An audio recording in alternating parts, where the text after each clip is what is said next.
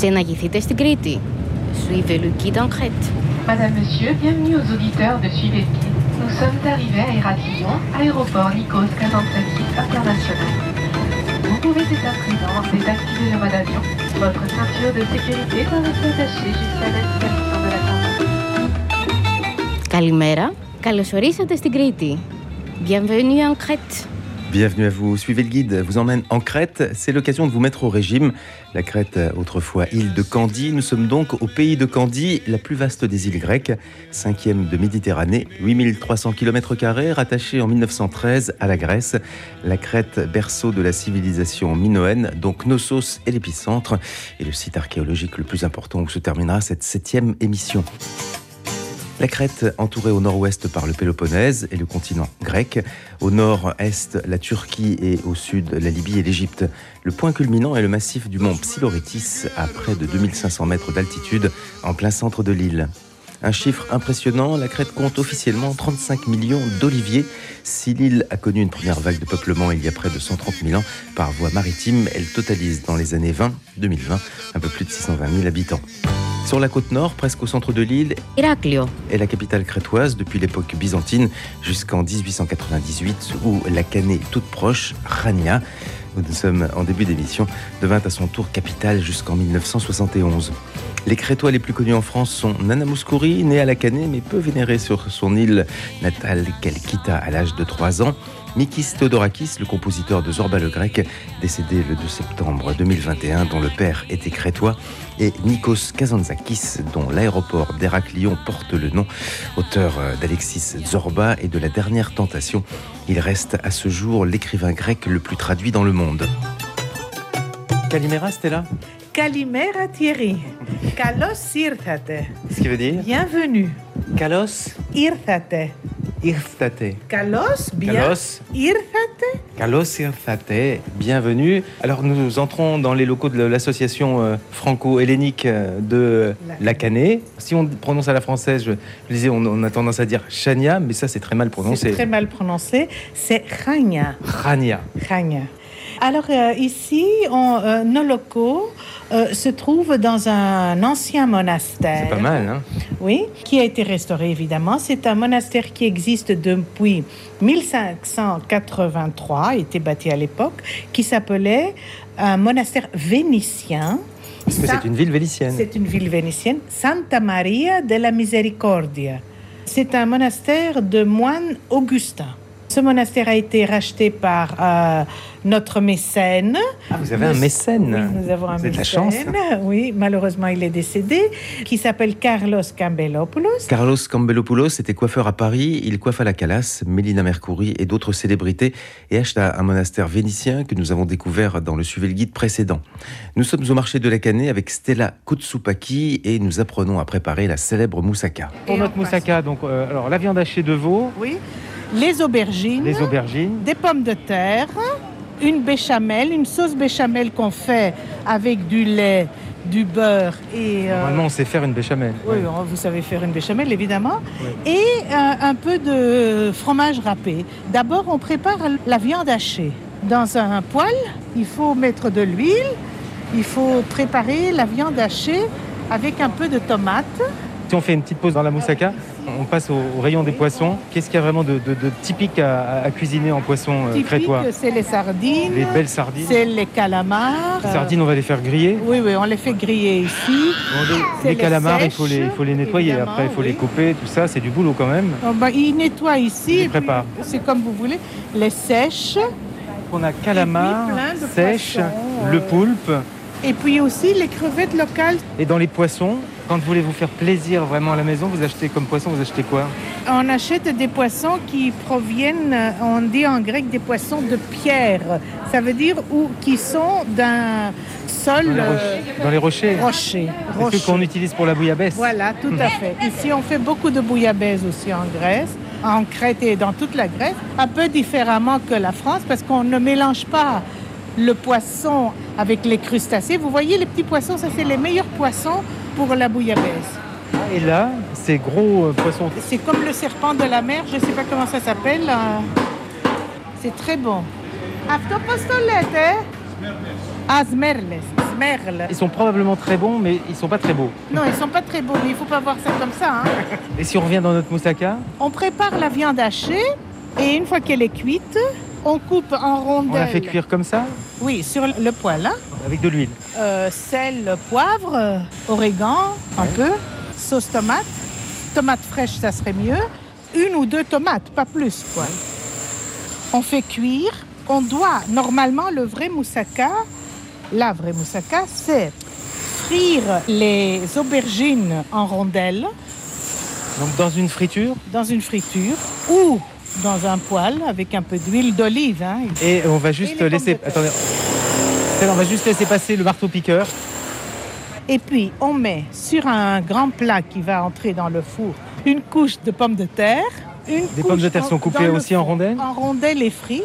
Dans le, Les euh, pommes de terre sont frites aussi. frites aussi, oui. Mais en rondelles. Hein. Ouais. Au-dessus, on met des aubergines plein, la viande hachée sur les aubergines. On remet une couche d'aubergines. Et au-dessus, on met la béchamel. Et sur la béchamel, on met Fromage le fromage râpé. De préférence, un fromage euh, jaune, style regato. euh. C'est pas forcément un fromage grec. Non, non, nous, on a un fromage grec qu'on Ouais. met, mais c'est dans ce style-là. Ouais. On peut mettre de la gruyère, encore Ouais. mieux, la gruyère euh, crétoise ou grecque. Et puis, on met le tout dans le four pour une euh, 40 minutes Allez, voilà, 200 degrés. à 200 degrés. Enfin, je dis 200 à peu près. oui, oui, à peu près. En général, c'est 200 degrés. Ah, mais Voilà. c'est bien. Euh, écoutez, donc on vient à quelle heure? Ah, ben, 3 heures, 2 heures et demie. hein. Qu'est-ce qu'on boit avec ça? Ben, Ou du vin, du vin hein, ici en Grèce, du vin. Est-ce que vous aimez, vous, Stella, la Redzina? Bon, j'en raffole pas. Quelquefois, elle va bien avec quelques plats. Les petits poissons frits, la retina, c'est extra. Oh, c'est bien ça, ça pourrait être un Oui. slogan. hein. La, Voilà. la Redzina, c'est extra. C'est extra, voilà.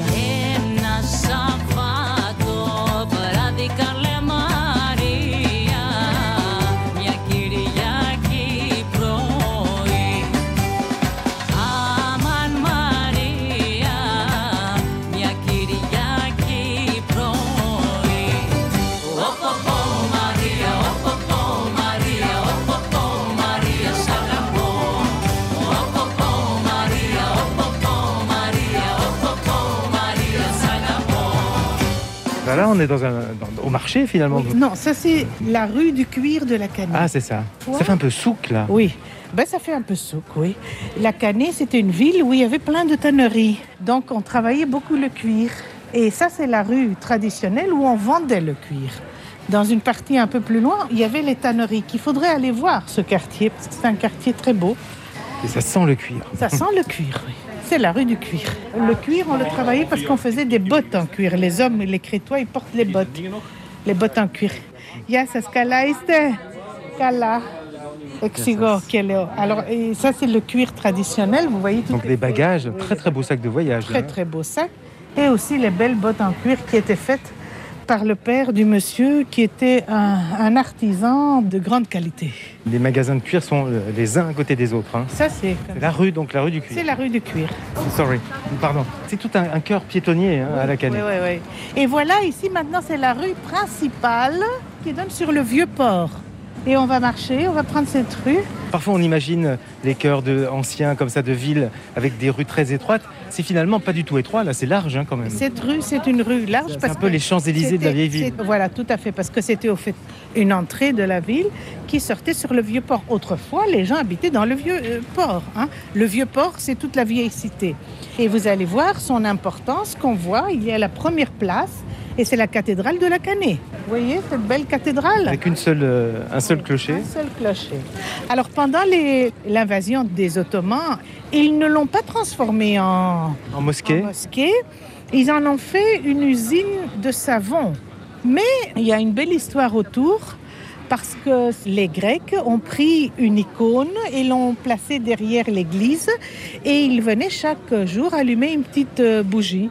Un peu, un peu en cachette. Non, Non, non, pas en cachette. Pendant Non, les Ottomans, on pouvait exercer sa religion, mais il n'y avait qu'une église à la Canée, une orthodoxe. Point final, pas d'autre. Pourquoi ils l'ont pas transformé cette belle église en mosquée?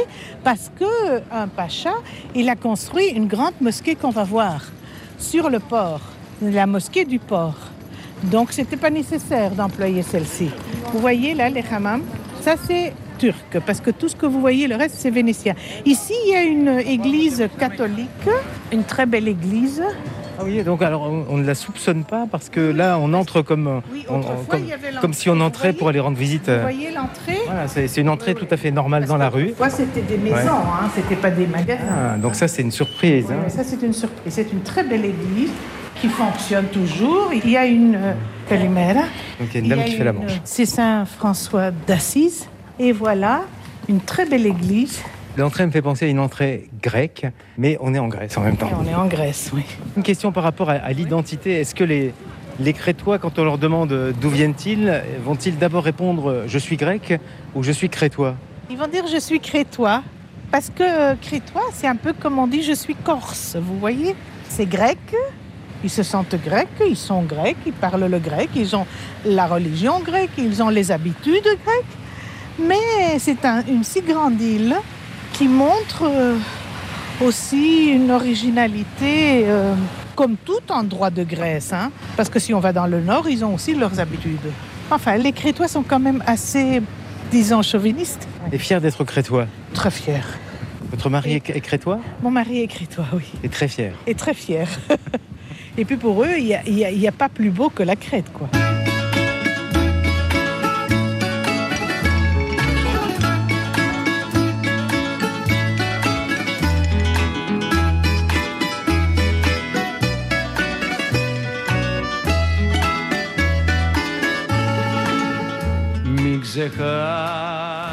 Les églises sont en fonction en Grèce. Mais avec une population très pratiquante, Pratiquantes, oui. même Ah, les jeunes. Oui, je dirais. Bon, moins évidemment, mais ça dépend des familles. Pratiquantes, mais pas fanatiques quand même, oui. Donc, par exemple, pour eux, l'église, c'est aussi un peu la tradition. Par exemple, à Pâques, la semaine sainte, il y a un jeûne, il y a un jeûne de 40 jours, euh, comme tous les chrétiens. Mais euh, ici, la semaine sainte, tout le monde jeûne, jeûne la viande, donc on ne mange pas de viande. C'est plutôt la tradition, car le dimanche de Pâques, c'est une grande fête, tout le monde se met à table et il y a un méchoui, il y a, il y a la viande évidemment. Si on ne jeûne pas la semaine d'avant, ça serait comme un jour euh, quotidien. Donc vous comprenez, c'est pas que les gens ils sont fanatiques, mais euh, Mais malgré mais, tout. mais malgré tout, ils suivent, ils gardent leur tradition. Et on se fait arroser par euh, le prêtre euh, Oui, oui, oui, oui, ça. on- avec les rameaux, euh, Voilà. mais, mais abondamment. hein. Oui, abondamment, ça c'est vrai. Ça, c'était l'ancien musée archéologique qui était aussi une église catholique, mais maintenant, le musée archéologique est en plein déplacement. Il ça, a donc il est fermé là actuellement. Oui. Faute de visiter le musée archéologique, eh ben, j'ai eu le plaisir de visiter le musée de Carlos. Voilà. oui, un peu différent, mais bon. Mais on parlait de tradition, effectivement, mais je crois quand même que les, les Grecs, les Crétois se signent souvent, non? Euh, Non? moins On m'a dit que- moins qu'en à- en Grèce. À moins qu'en Grèce. Moins qu'en Grèce. Quand ils passent devant une église en Grèce, ils font leur signe. Euh, ou quand quelque chose arrive, oh mon Dieu, ils disent euh, c'est par habitude. Moins, je dirais, qu'en Grèce. Ils sont croyants, mais ils sont aussi un peu philosophes, entre Bah, c'est- c'est le pays aussi. Oui, c'est le pays, oui. Et nous arrivons, euh, Stella, sur une autre place. Arrivons sur la place principale du port, la grande place, et vous allez voir le vieux port vénitien. Bon, c'est très joli, enfin toutes ces maisons. On sent qu'il y, a eu- il y a eu quand même des gros travaux de restauration évidemment, ici. Évidemment, il y en a eu. Alors, il y a plein de petites euh, ruelles qu'il faudrait vraiment marcher. Je vous conseillerais après, un peu plus tard, pas maintenant en plein soleil. Et après la moussaka, Voilà, pour digérer. pour digérer. Nous, maintenant, on va voir euh, le vieux port. Donc là, il y a des terrasses partout. Il y a plein de terrasses. hein, C'est très vivant. Et on commence déjà à apercevoir euh, ce port vénitien Voilà. de la Canée. Donc deuxième ville de Crète. Visiblement, quand on voit le monde, très touristique. Euh, Et on est dans la partie touristique de la Crète, davantage touristique que- qu'au sud ou qu'à l'est. hein. Oui, davantage. Parce qu'elle a cette beauté, vous voyez, de ce port. Alors avec en face de nous un sous-marin, Un petit sous-marin. sous-marin touristique. hein. Voilà. On peut circuler en calèche. Et puis on découvre de l'autre côté l'eau devant nous et de l'autre côté des maisons de toutes les couleurs, les façades de toutes les couleurs, tirant sur le jaune, l'ocre, hein, de toutes les couleurs, des maisons de deux étages et euh, ça a un charme fou. hein. Là derrière, vous voyez dans le fond la on- forteresse Ouais. qui maintenant abrite le musée de la marine. Alors le sous-marin peut plonger, je suppose, euh, vraiment Non? Non, et, et au fait, c'est pour voir le. Ah non, en fait c'est juste euh, un- avec un fond de... un fond- Les glace boats, les fonds de, de verre.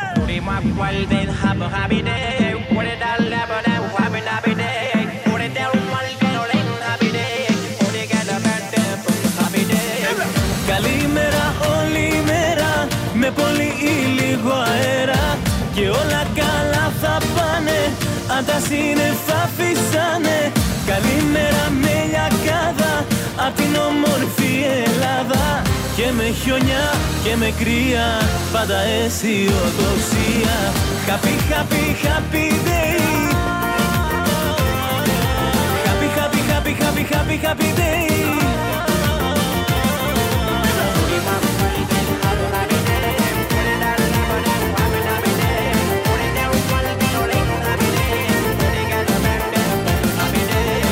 Ξεχνά τις πολλές κοτούρες Και στη συντροφιά μας κάτσε Τα προβλήματα σου ασέ Suite de ce Suivez le guide en Crète avec Stella. Nous sommes dans la vieille ville de Lacanais, Rania. Nous voici à la mosquée des Janissaires, la mosquée ottomane du port vénitien. Voyagez les yeux fermés, suivez le guide.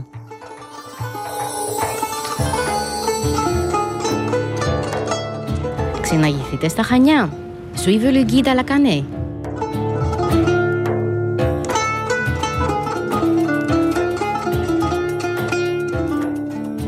Alors voilà la mosquée dont je vous ai parlé. Donc c'est une petite mosquée, la mosquée avec, euh, avec les, les boules. On dit en grec tholos, TH. Et en- si on traduit, ça ferait les boules. bon, et puis avec devant un joueur, euh, Oui, donc c'est- le bouzouki, oui ça c'est le bouzouki. le bouzouki qui joue le thème de Zorba le grec. Tout à fait. Je suppose qu'il est impossible euh, de ne pas entendre au moins une fois par jour euh, le thème de Zorba ici. Oui, parce que n'oublions pas que le film Zorba le grec a été tourné à la Canée. Donc tourné une- totalement en Crète totalement en Crète. Et euh, notamment euh, à la à plage, la Canée. de, de la, à la plage euh, Stavros. Et la fameuse danse donc de Zorba. Oui, qui est faite là sur les rochers de la plage, Qui se trouve où cette plage? À 15 minutes de la Canée, à Stavros. à Stavros. Donc le lien, c'est que Nikos Kazantzakis, l'auteur du roman Zorba le Grec, est originaire de Crète, d'Héraclion. Mikis Theodorakis, lui, n'est pas né en Crète, euh, il est né à Athènes, mais il était prof à l'école de musique Il, ici. il a vécu toute son enfance ici, il est de la Canée. Oui, il, est Il pas- a- il est- il est né en... Il est, il est né autre part, mais il est revenu en tant euh, qu'enfant. il a terminé ici l'école et il était directeur du conservatoire euh, de la Canée. Il a sa maison paternelle qui est dans un village ici, à la Canée. Et il a fondé son premier orchestre ici à la Canée. Ici, ici. Et je dois vous dire ici que ici vous voyez les ruines de la période antique. Donc on a vénétien, antique, ottomane. On a trois périodes sur cette place. Est-ce qu'on a la civilisation minoenne ici? Oui, évidemment. Vous êtes balèze sur les Minoens Qu'est-ce que ça veut dire, ce balèze? Pour dire un mot sur la- ce Ah qu'était oui, la civilisation oui. minoenne. Eh ben, Écoutez, la civilisation minoenne, c'était une civilisation qui était gérée par des femmes. Déjà, c'est pas mal. hein? Très avant-garde, les Minoens. La déesse euh, que vous avez vue qui tient les deux serpents et qui est euh, les seins nus, c'est la déesse des Minoens. De ce qu'on on sait, parce qu'on ne sait pas grand-chose sur eux, vous savez, toujours les archéologues découvrent et découvrent. C'était une civilisation fort avancée, avec euh, système euh, hydraulique, euh, des salles de bain extra. On parle de l'époque minoenne. Ouais, hein. Nous sommes en euh, combien avant Jésus-Christ? 3000 avant Jésus-Christ. hein. Donc salle de bain. Ouais, Salle de bain, passage pour euh, d'eau qui passe dans toutes les maisons. Donc, Remarquez aujourd'hui dans les hôtels on redécouvre le- les spas, mais c'est pas nouveau. hein. ouais, c'est pas nouveau. hein. Il paraît qu'ils avaient un roi, Minos, Minos, le roi Minos. Et il y a aussi toute cette histoire avec le Minotaure et le labyrinthe où euh, Minos a tué le taureau sauvage qui était un danger pour euh, leur civilisation et la Crète. Donc, en très résumé, ici nous avons retrouvé des vestiges euh, minoens. Là, si vous marchez dans les ruelles, vous allez voir là-haut. Et là, il y a une enfilade. Alors, pendant que vous nous donnez des explications, c'était là, euh, une enfilade de terrasse qui donne envie hein, de s'asseoir. Ah oui, oui. Et c'est des Grecs, hein. Nous, on vient boire notre café ici, hein. Oui, c'est pas seulement touristique, hein. Le côté touristique, je dirais que c'est plutôt l'autre côté, vous voyez, d'en face. Ah, donc il y a un côté touristique et un côté moins touristique. plus- un peu plus touristique. Ouais. Je dirais un peu plus touristique. Mais ici, par exemple, c'est un café où on vient boire notre café, on vient prendre un petit snack, un petit lunch. euh, Ouais, là, on est un peu, j'ai l'impression, entre les deux. Certains qui euh, terminent euh, Voilà. euh, ou une espèce de brunch, de, de- Voilà. de dernier petit déjeuner, de- Voilà, de, voilà, petit déjeuner tardif et de, Et de de- repas de midi. Να σε δω να σε χαρώ. Τσίφτε τέλει γυφτικό. Σύναναε για βορό μου σύναναε ναε Τσίφτε τέλει γυφτικό. Σύναναε για βορό μου σύναναε Ο ναι. πανίνα νίνα ναε σύναναε ναε Σύναναε για βορό μου σύναναε Ο ναι. πανίνα νίνα ναε σύναναε ναε Σύναναε για βορό μου σύναναε ναε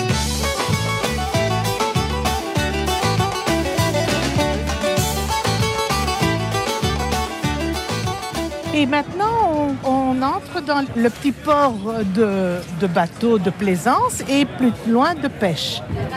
Vous allez voir qu'on va rencontrer les arsenaux où on faisait entrer les bateaux pour les réparer à l'époque. hein. Ça se visite euh, On peut les visiter, les Il y en arsenaux? a un qui est ouvert.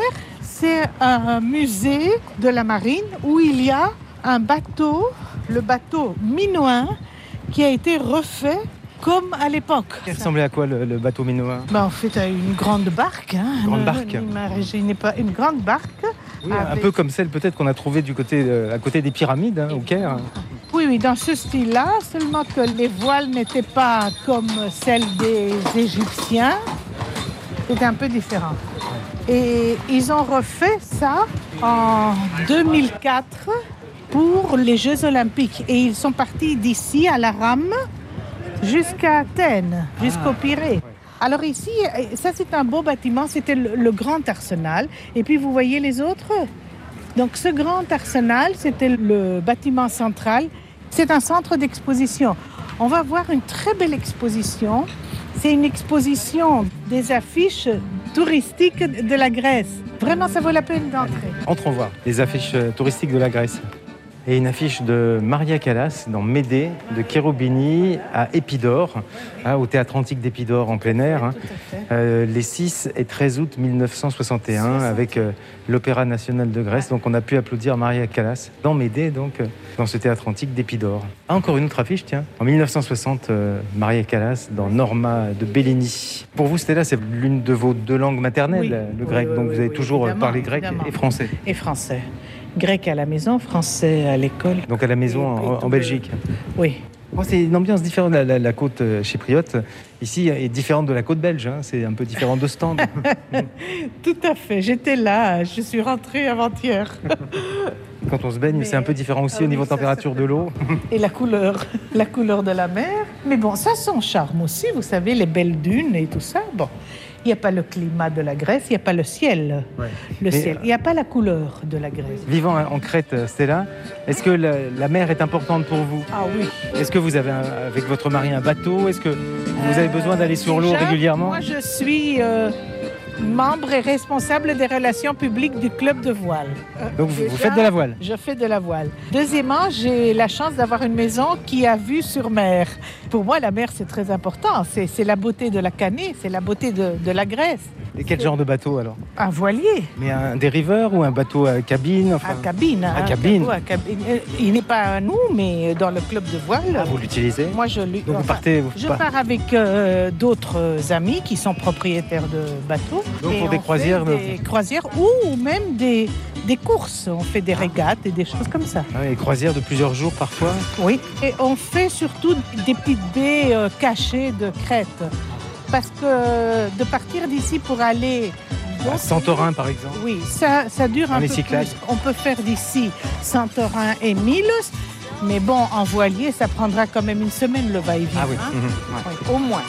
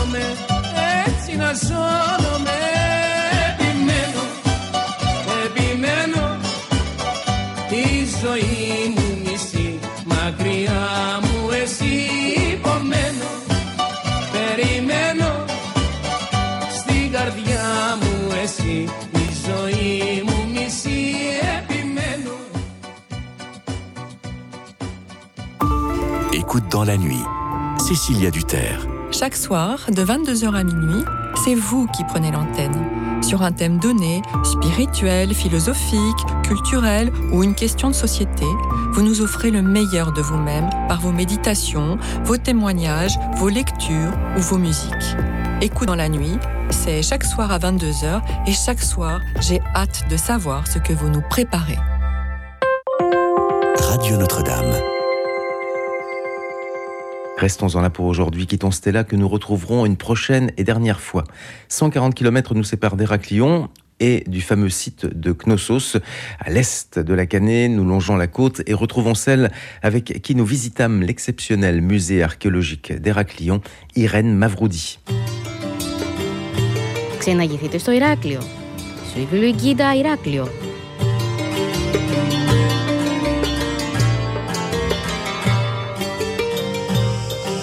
Nous avons quitté euh, Irène, le musée archéologique euh, d'Héraclion. On a roulé oh, un quart d'heure peut-être. hein. Oui, même pas. Même pas. On, on quitte la ville assez rapidement. hein. On est sorti de la ville euh, et dans la périphérie euh, toute proche. Alors nous sommes au sud d'Héraclion. Au sud, oui. Au sud, donc, et nous arrivons sur le site archéologique de Knossos, qui est euh, alors the site archéologique euh, en Crète. hein.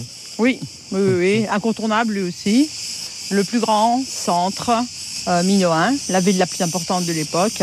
Et donc n'oublions pas que c'est ici que, d'après le mythe toujours, le grand roi Minos aurait vécu et régné. Ouais, alors euh, site euh, très étendu ou pas tant que ça? Euh, Les estimations nous disent 22 000 mètres carrés de superficie. Pour le moment du moins, parce que tout n'est pas terminé évidemment. Les bâtiments qu'on peut voir aujourd'hui sur le site organisé, ce sont les bâtiments du palais, donc autrement dit du centre de la ville, comme on l'a expliqué dans le musée, qui étaient les résidences des personnes les plus importantes. Mais autour de cette, euh, superficie, il faut imaginer qu'il y avait la ville avec les maisons. Alors ça, bien sûr, vous avez euh, aux alentours euh, des, des vestiges retrouvés qui ne sont pas forcément euh, intéressants, je veux dire, pour le grand public, Mhm. mais qui ont, bien sûr, pour la recherche scientifique, sont très très importants. Donc là, effectivement, on n'est pas encore au bout des, des recherches, même si c'est le premier site découvert et fouillé sur l'île. On peut estimer la population de Knossos Alors, de au- son au- temps, au plus fort. hein. De son temps, Sir Evans, donc le, le premier directeur des, parler, des fouilles de hein. Knossos, Sir Evans disait 40 000 habitants dans Ah la oui. ville, plus 40 000 habitants dans le palais, ce qui paraît énorme aujourd'hui. Les- Aurait-il surestimé? On pense que oui, on pense que oui, mais enfin bon, on peut pardonner parce Il que était un peu marseillais, euh, sur Evans. Il était euh, britannique, il était conservateur du musée de l'Ashmolean Museum d'Oxford. Mais c'est vrai que quand on est à l'origine de découverte de, de cette de- dimension et de cette importance, on peut, on peut pardonner peut-être certaines choses, Mhm. l'enthousiasme aidant. Euh, Aujourd'hui, donc les estimations nous disent que pour Palais et ville, on sera entre 12 et 15 000 habitants. Ah d'accord, C'est quand même pas- pas considérable. mal, euh, oui, bon, c'est beaucoup, ça a été bien revu à la baisse.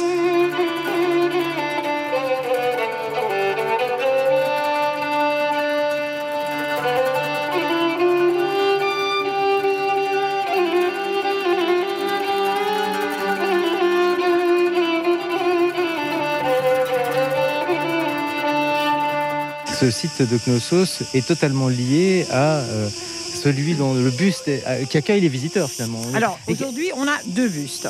ah oui. Jusqu'à il n'y a pas longtemps, il n'y en avait qu'un. Ah.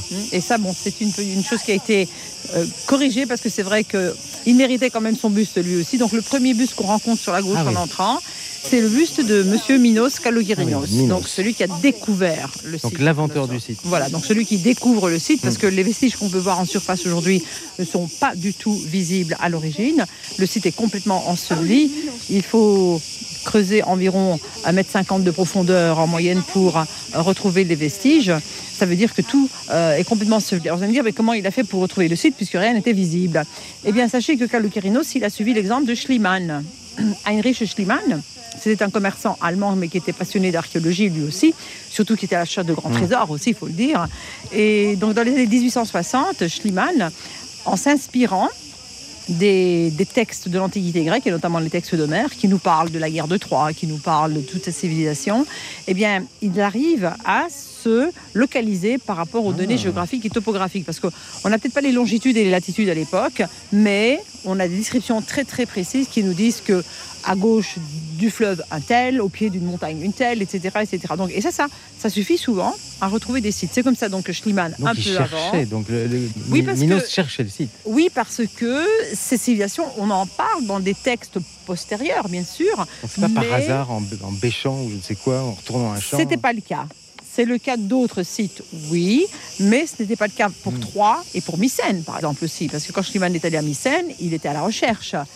Donc évidemment. un chasseur de sites. Eh ben, Exactement, c'était un peu des aventuriers, des chercheurs de, de trésors aussi. Oui, Il ne c'est faut ça. pas oublier que c'était des chercheurs de trésors. C'est vrai que M. Evans n'a pas été très gentil avec Minos Kalokerinos parce que la seule fois où il parle de Minos Kalokerinos sur Evans, il en parle comme euh, un aventurier qui cherchait, euh, qui cherchait des trésors. Et ça, c'était pas trop correct parce Ouais. que c'est pas vraiment ce que Kalokerinos voulait. Mais donc, Euh, Sir Evans, à l'époque, lui a un peu volé la vedette. le problème, c'est que, comme on l'a dit, euh, la, la période ottomane n'a pas aidé Kalokerinos. Alors, Kalokerinos, il faut savoir qu'il il était issu d'une grande famille de commerçants euh, qui était une famille aisée à l'époque. Et le problème, c'est qu'avec toute cette période et la fin de la période ottomane, en fait, la, la- la famille euh, Kalokerinos est tombée en faillite. Résultat, ils ont perdu tout leur argent. Donc, lui, il n'avait plus les moyens. Contrairement à Evans, et ça il faut le reconnaître à Evans, qu'il a investi toute sa fortune personnelle pour acheter les terres de l'époque, hein, pour pouvoir entreprendre des fouilles systématiques. Ah oui, donc c'est devenu un site privé. Euh, oui, parce que c'est comme ça que Ouais. un site privé. Bah, et, a- oui et non. Voilà, oui. il savait très bien que parce que c'est l'époque où donc fin du 19e, début du 20e, c'est l'époque où on a les premiers archéologues crétois qui apparaissent, notamment Kratsidakis, Xanthoudévis, qui sont les fondateurs du musée d'Héraclion par exemple. Là se met, se, met, si vous voulez, la société euh, archéologique de Crète. Et là, donc, on a toutes euh, des règles et des, des Ah lois oui. qui vont s'installer. Il y a une petite anecdote à ce propos aussi, parce que Sir Evans avait demandé à, ramener des choses pour enrichir son musée à, à Oxford. Et Radzidakis, le, le fouilleur de, de Malia, lui avait répondu, paraît-il, à l'époque, à la rigueur, oui, vous pourriez ramener euh, des pièces identiques, hein, des doubles. Il y a des doubles. ouais. Voilà. En fait, il n'y a jamais de double. Les pièces sont toujours uniques. Alors, est-ce qu'il le savait réellement ou pas? Bon, il a eu quand même quelques pièces euh, pour enrichir son musée. Et aujourd'hui, donc finalement, on a gardé la chronologie. Donc le premier qu'accueille, c'est bien Minos, voilà. le premier buste, et, euh, et, après, et, relégué un peu plus loin. On passe au technicien des choses, le directeur des fouilles, des grands hommes de toute façon. Hein.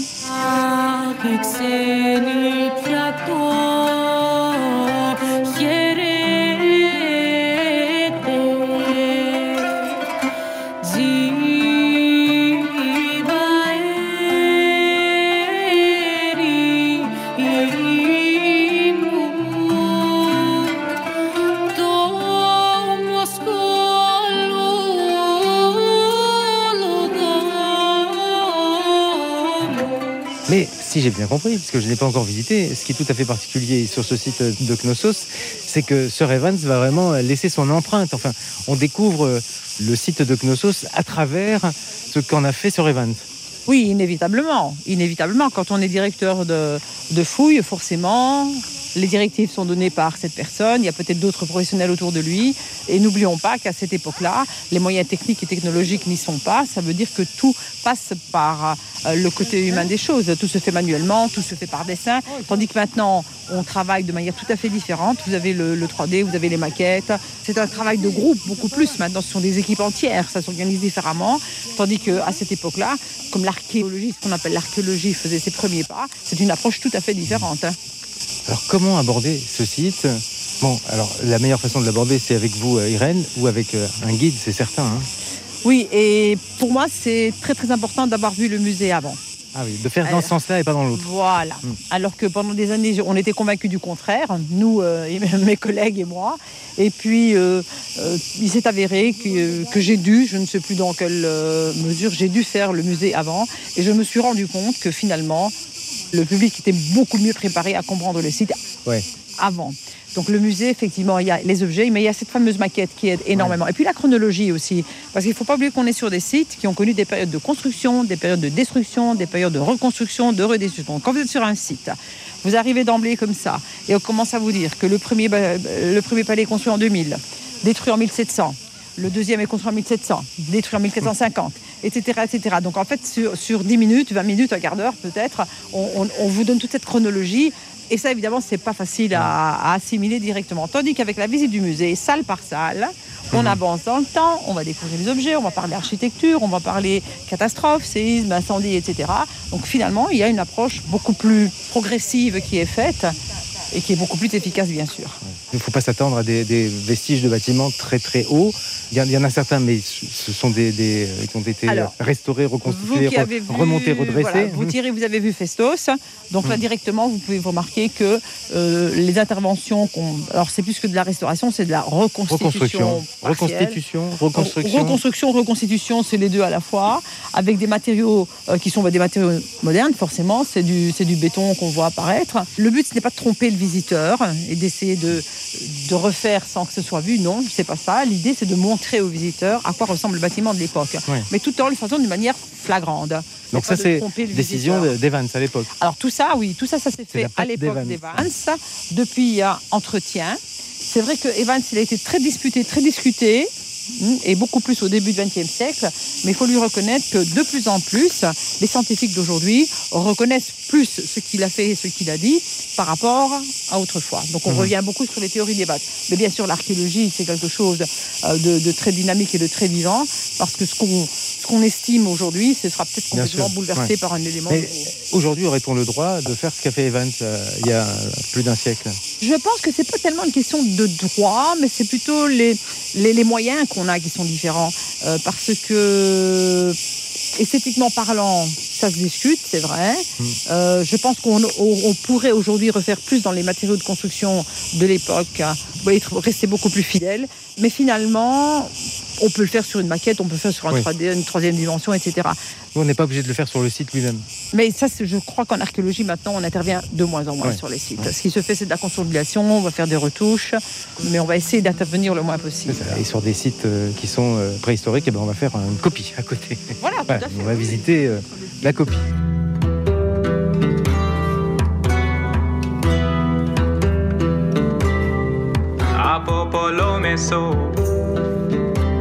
stratea hepta etnikon megatiskoi anaskisusi chrono trebeontus cato pinnotu femimoi noctidiuti meon letargeo autis prosote noi cato pin libano tu. Dengelia omaton feisia polue.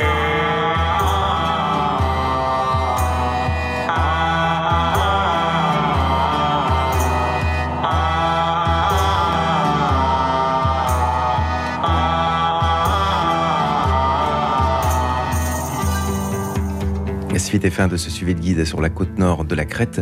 Nous sommes avec Irène Mavroudi à Knossos, site archéologique qui accueille un demi-million de visiteurs par an pour découvrir la civilisation minoenne. Suivez le guide en Crète. D'emblée, on entre sur le site euh, ce qui est systématique chez les Minoens, ce sont des cours. Hum, Vous avez systématiquement des esplanades, on peut appeler ça des esplanades, sur lesquelles avaient lieu des cérémonies religieuses, parce que on a dit que euh, les, fresques notamment représentent beaucoup de scènes religieuses. Comme dans toutes les civilisations anciennes, euh, les cérémonies religieuses tenaient une place importante de leur vie quotidienne. Ça veut dire des processions, des offrandes, des sacrifices, hein, parce que le sacrifice du taureau est pratiqué à l'époque on l'a retrouvé dessiné sur différents objets. Les sacrifices humains? Alors, justement, sur la montagne qui est juste en face de nous, le fameux mont Yuktas, qui est à, à 7 km de Knossos et qui s'élève à 811 mètres d'altitude. Sur cette montagne, la montagne sacrée d'ailleurs déjà, parce que depuis cette montagne, au XVIIe siècle avant Jésus-Christ, des eaux de source sont captées et alimentent Knossos en eau potable. Et si vous vous promenez dans le centre d'Héraclion aujourd'hui, eh bien vous verrez la fameuse fontaine Morosini, Francesco Morosini, qui fut le dernier gouverneur vénitien, euh, qui a donc euh, été battu par les Ottomans à l'époque, c'est-à-dire en 1169. Eh bien, c'est des mêmes sources qu'il a capté les eaux, bon, et d'autres moyens techniques parce que là il y a des aqueducs, et qui va alimenter Héraclion en eau courante. Alors sur le mont Yuktas justement, on a un sommet sacré ces fameux sanctuaires. hein. Et on a également le site dit de Anemospilia, où là, on aurait effectivement trace de sacrifice humain. Mais ce- ce- c'est le seul. Donc, de là à dire que c'était généralisé, de là à dire que c'était une pratique fré- euh, fréquente, euh, on ne le sait pas. On ne le sait pas. Mais on aurait trace effectivement de sacrifice humain. Mais là, c'est tout à fait de la reconstitution. Les colonnes sur les sites minoens sont systématiquement faites de bois et non pas de pierre. Oui, parce qu'on parle de séisme. Ce qui a détruit les, palais minoens, comme tous les autres sites minoens, à l'époque, ce sont des secousses sismiques, mais qui vont déclencher des incendies. Alors, les incendies, vous allez me dire, ont été si dévastateurs Oui, ils pouvaient être dévastateurs. Pourquoi? Parce que on a la pierre qui est utilisée comme matériau de construction, mais beaucoup le bois aussi. Le bois, les colonnes sont faites de bois. On remarque ces poutres horizontales et verticales dans les murs qui sont faits de moellons de pierre avec des mortiers. C'était des chaînages, des charpentes de bois, là aussi, pour donner souplesse et élasticité. N'oublions pas que les Minoens se sont vus euh, détruire souvent leurs bâtiments où, où ils vivaient des séismes très régulièrement. Alors dans l'Antiquité, on a des séismes qui peuvent arriver jusqu'à des 8,7, des 9,2, c'est arrivé en Crète, où là on a carrément des, des mouvements tectoniques qui se sont provoqués. D'ailleurs cet été, on a été pendant tout le mois de juillet, et il y a eu une période où on a eu des secousses quotidiennes, tous les jours, pendant un mois. Vous les ressentiez? Ah oui, oui, ça, je, ça, je- Ah oui. je- je parle de celle qu'on a ressentie, c'était tous les jours. Tous les jours. Et c'était un épicentre en terre, ce qui est rare, parce qu'en général les épicentres sont en mer. En mer. Et là, c'était dans, dans la région de Arcalojori, au sud d'Héraclion. Et heureusement, on est allé qu'à- jusqu'à du 5,2. Ça s'est arrêté là. Mais c'était impressionnant mais parce que tous les jours, tous les Ah jours. oui, vous vous étiez habitué à votre petit tremblement de terre quotidien. On n'est pas habitué à avoir des, des tremblements de terre tous les jours pendant un mois, ça non, je dirais. que- Mais avoir des tremblements de terre 4-5 secousses sur l'année, oui. Mais c'est vrai que là. Et à, à n'importe quelle heure Ah oui, il n'y a pas d'heure, il n'y a pas de rendez-vous. Non, c'est pas à midi, pour marquer le midi, le tremblement de terre de midi. C'est pas les cloches de l'église. non, mais c'est là où on sent aussi toute cette énergie. Et c'est pour ça qu'il ne faudra pas s'étonner que les Minoens ont, tellement adoré et vénéré ce monde souterrain. Parce que quand on a toute cette énergie, cette puissance qui se dégage de ce monde, on se sent humble.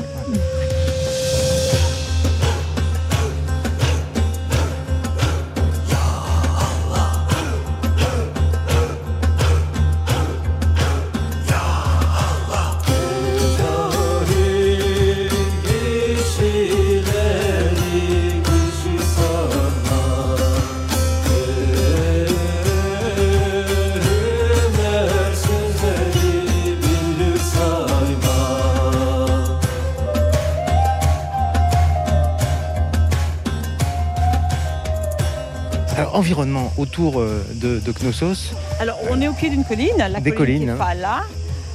On voit des oliviers, évidemment. Alors, imaginez qu'à l'époque, c'était beaucoup plus luxuriant, donc beaucoup Oui, plus vert. là, il y a des oliviers, Il y a mais il y a, 4000 il y a du maquis même. aussi. Voilà, y il a- ne faut pas l'oublier. Donc, euh, Plus toute on monte, il y a- y a- y a plus, plus Voilà, trop de donc végétation. on imagine que le- le- les arbres devaient monter jusque sur la partie haute de la colline. Il y avait un fleuve aussi qui contournait toute la partie est pour rejoindre le côté sud du palais.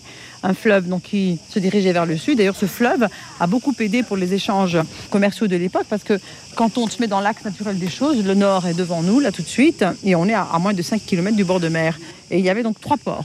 Trois ports pour Knossos. Et c'est comme ça que les marchands minoens ou étrangers arrivaient à Knossos. Et alors, y avait-il une autre cité minoenne à l'emplacement de, de- de la ville d'Héraclion aujourd'hui? Ah, Non. Donc ils n'ont pas bâti en, en bord de mer. Ah non. Ah non, et il faut savoir que euh, pendant des siècles, pendant des siècles et jusqu'à il n'y a pas très longtemps, c'est-à-dire à la fin du 19e, début du 20e, euh, en Crète comme dans toute la Méditerranée, on ne s'installait pas en bord de mer. Et pourquoi? Parce que les zones dangereuses, c'était les bords de mer. L'ennemi venait. Ah oui, de pour l'ennemi, Et je me disais. Oui, la- c'était pas les rats de marée, oui, c'est pas ça. Non, non, c'est une- la piraterie. Ah oui, c'est ça, les attaques. Ah, bien Eh oui, sûr. et Barberousse plus tard. euh, Forcément, eh l'ennemi oui. va arriver par où? Il va arriver par, Par la mer. forcément. Et il ne faut pas aller très loin. hein. D'ailleurs, on en, on en parlait avec des personnes qui disaient que dans un autre pays, c'était pareil. C'est que, les, par exemple, quand on avait des enfants, on ne donnait pas les terrains, quand il y avait un héritage qui était à donner, on donnait les, les bords de mer aux filles, parce que c'était les terres à rien faire, tandis que les, les terres, Les belles terres. les belles terres étaient données aux garçons parce qu'ils ils les travailleraient. Donc les cultures étaient données aux garçons. Bon, tout ça, ça a été bien sûr euh, controversé complètement parce que les bords de mer sont devenus Bien sûr. le point prisé. Donc euh, c'est pour ça que euh, on n'a pas de ville minoenne en bord de mer. Les ports sont en bord de mer. Donc l'idée, c'était ça, c'était de faire la ville pas en bord de mer, mais jamais très très loin non plus. À Festus, Oui. c'est pareil, on a une dizaine de kilomètres. Malia, par contre, et Zakros, qui sont les, les troisième et quatrième grands palais, sont plus proches de la mer. S'il y a un point commun par rapport à ces situations naturelles, ce sont des zones fertiles. Et ça, ça se comprend parce que quand on sait que toute l'économie se base sur l'agriculture, forcément, il faut être dans des zones fertiles. Et apparemment, c'est pas quelque chose qui les préoccupe à l'époque. la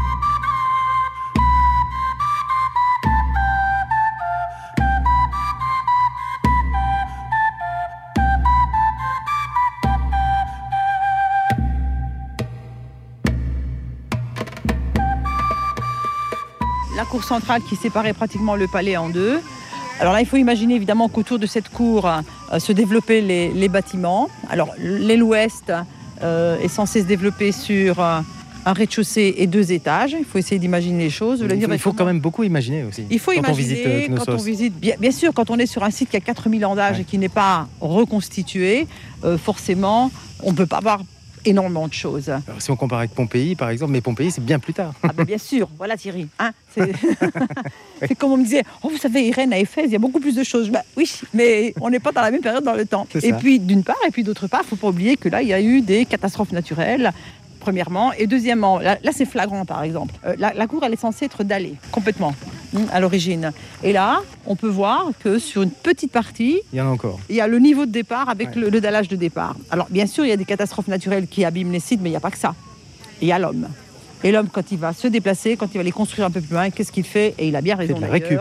Exactement. Donc là, il faut pas- il ne faut pas oublier que tout ça, c'est aussi des matériaux de construction qui ont été utilisés pour être réutilisés à travers le Et on temps. peut les identifier ailleurs euh, Euh, oui, notamment dans les remparts vénitiens, par exemple. Dans les remparts vénitiens qui datent euh, de la deuxième moitié du XVIe siècle, il y a pas mal de, de pierres et de blocs de pierres bien taillés qui ont été récupérés sur, sur des sites minoens ou pas forcément minoens. Comme dans les remparts de le mur fortifié qu'on a du côté de la Canée, on a carrément des, euh, de- de- de- ce qu'on appelle des tambours de colonnes hellénistiques du 3e, 4e siècle avant Jésus-Christ qui sont dans le, dans le mur de, de la Canée. Il y a une très belle lumière à cette heure-ci. Ouais. J'aime beaucoup cette Fin de journée, ça, voilà, on peut ouais. conseiller le moment. Oui, hein. oui, oui, oui. Éviter les matinées.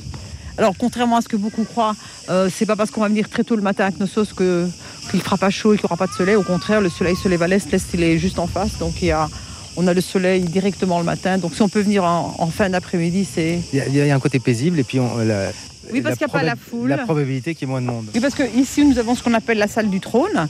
Et il faut imaginer que sur euh, des heures de pointe, comme j'appelle ça, ben, la, la queue peut aller jusqu'au tout au bout là-bas. Donc c'est vrai que c'est jamais agréable pour personne. Et là, il n'y en a pas. Donc on peut, on peut, on peut aller jeter un œil. Exactement, tout à fait. On va être sous chez le roi. Ouais. Une audience. Voilà. Le fameux roi prêtre hein, qui est décrit dans la mythologie, parce que le fameux roi Minos, effectivement, est décrit comme un roi prêtre. Donc apparemment, c'est qu'il avait deux rôles, le rôle de chef religieux et le rôle de chef politique. Alors si c'est le cas, ici on a une petite pièce qui a été retrouvée qu'on appelle la salle du trône avec un siège taillé dans la pierre. Et ce qui est intéressant, c'est qu'en face du siège de pierre, il y a ce qu'on appelle un bassin de purification ou un bassin lustral. Qu'est-ce qu'un bassin de purification, un bassin lustral? C'est une toute petite pièce à angle droit pas très profonde. Et apparemment, dans cette pièce, avait lieu des ablutions, des purifications. Donc, s'il y a un bassin de purification à gauche et un bassin lustral à droite, c'est qu'apparemment, là, il y a le côté de chef religieux. Et tandis que là, on est dans le vestibule. Alors, ce qui est très joli, c'est les dallages. Regardez les Ouais. dallages. C'est les dallages d'origine, tout ça. Alors, parce qu'on parle de la reconstitution, mais il y a quand même des choses d'origine. faut pas l'oublier. Le siège de bois, par contre, lui, il n'est pas N'est d'origine. pas d'origine. Ah bon? Non, parce qu'il y avait des cendres là, et sur Evans, ils étaient persuadés qu'il y avait un siège en bois. Donc il a copié le siège de pierre, qui lui est d'origine. Alors on parle d'un trône, mais alors regardez la taille de la pièce et, et du siège. C'est pas la folie des grandeurs. Non, non, non, non.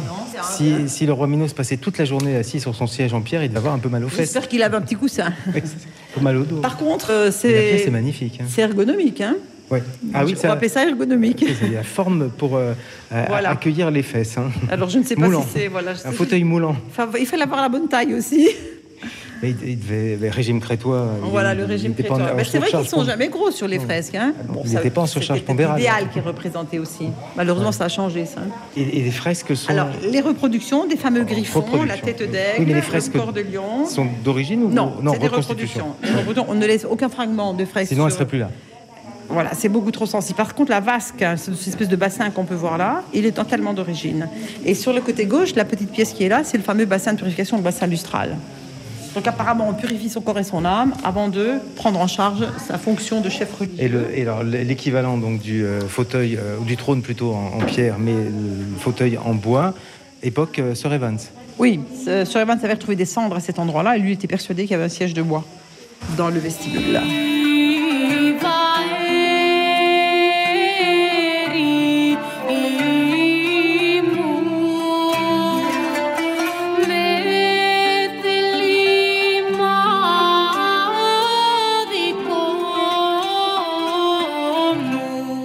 C'est à Knossos avec le cœur des cigales que se termine ce septième et avant-dernier Suivez le guide en Crète. Efharisto Stella Kutsupaki que nous retrouverons à la Canée pour euh, goûter la moussaka. Et Irène Mavroudi avec qui nous terminerons la découverte de Knossos et avec laquelle vous visiterez peut-être aussi Héraclion et Knossos. Suivez le guide préparé avec la complicité de Marie Tripodanos à Rétimno, Marie la Crétoise, Sylvie Papa Georges Gopoulos, l'Office national hellénique du tourisme à Paris. Merci Amandine Courtois, hôtesse du vol Air France Paris Héraclion, particulièrement courtoise. Réalisation Roman Feocchio. Le site internet crétoise.gr. Ευχαριστώ. Merci. Τα ξαναλέμε στην Κρήτη. À bientôt en Crète.